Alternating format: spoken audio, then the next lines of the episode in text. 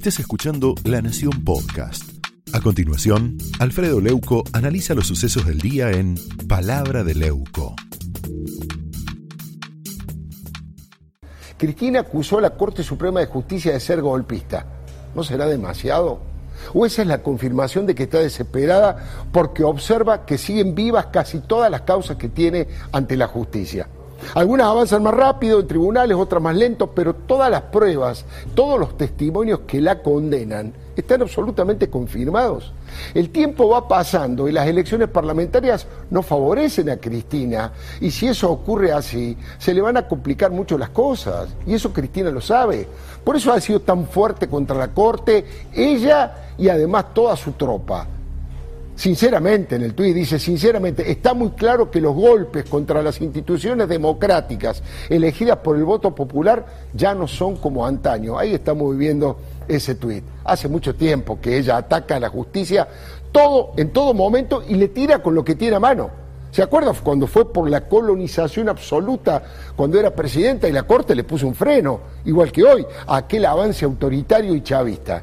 Apeló una y otra vez a mostrarse como perseguida política, víctima de una conspiración de jueces y periodistas, y a eso lo llamó Lofer.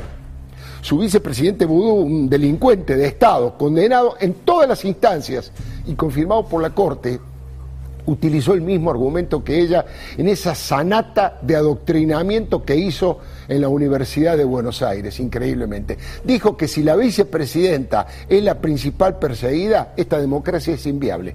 Fue en el mismo rumbo, en el mismo camino que Cristina. Es decir, si ella ganó las elecciones, pero es investigada, ah, eso no es democracia. Y la Corte es golpista.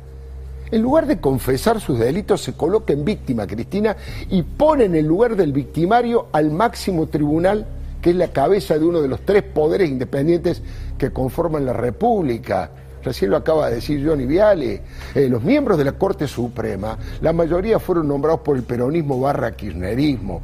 Ahora, eh, en nuestro sistema institucional, el rol de la Corte es fundamental. Ella, a ella no le conviene saber eso, pero lo sabe y el que se lo recordó fue otro abogado que ella puso en la presidencia, Alberto Ángel Fernández, en un histórico tuit que se ha viralizado esta tarde, trending topic, ahí está. Si Cristina no entiende que la Corte es contrapoder, deberíamos averiguar quién la aprobó en derecho constitucional. Basta de sofisma, dice aquel Alberto Fernández, porque fue el 11 de junio del año 2013. Ahora cada día tiene más vigencia. No sabemos quién aprobó a Cristina, ¿eh? pero sí sabemos que los sinónimos de sofisma son falacia, engaño y trampa, entre otros. En su proclama tuitera, Cristina insistió con sus sofismas, con sus trampas, con sus engaños en el fallo de la Corte sobre la autonomía de la ciudad y la educación presidencial que favoreció el reclamo de la ciudad y dio vuelta el argumento con una media verdad que es una media mentira.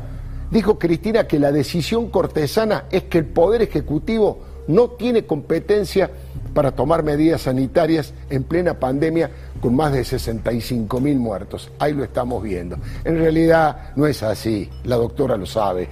La Corte confirmó que el gobierno nacional había violado la autonomía de la ciudad en un intento para suplantar a sus autoridades. Es más, el voto del presidente del cuerpo, el doctor Carlos Rosenkrantz, reclamó nuevas medidas para combatir el virus eh, y con sentido común dicen que ya se perdieron muchos días de clase y que corresponde a la ciudad asegurar la educación de sus ciudadanos.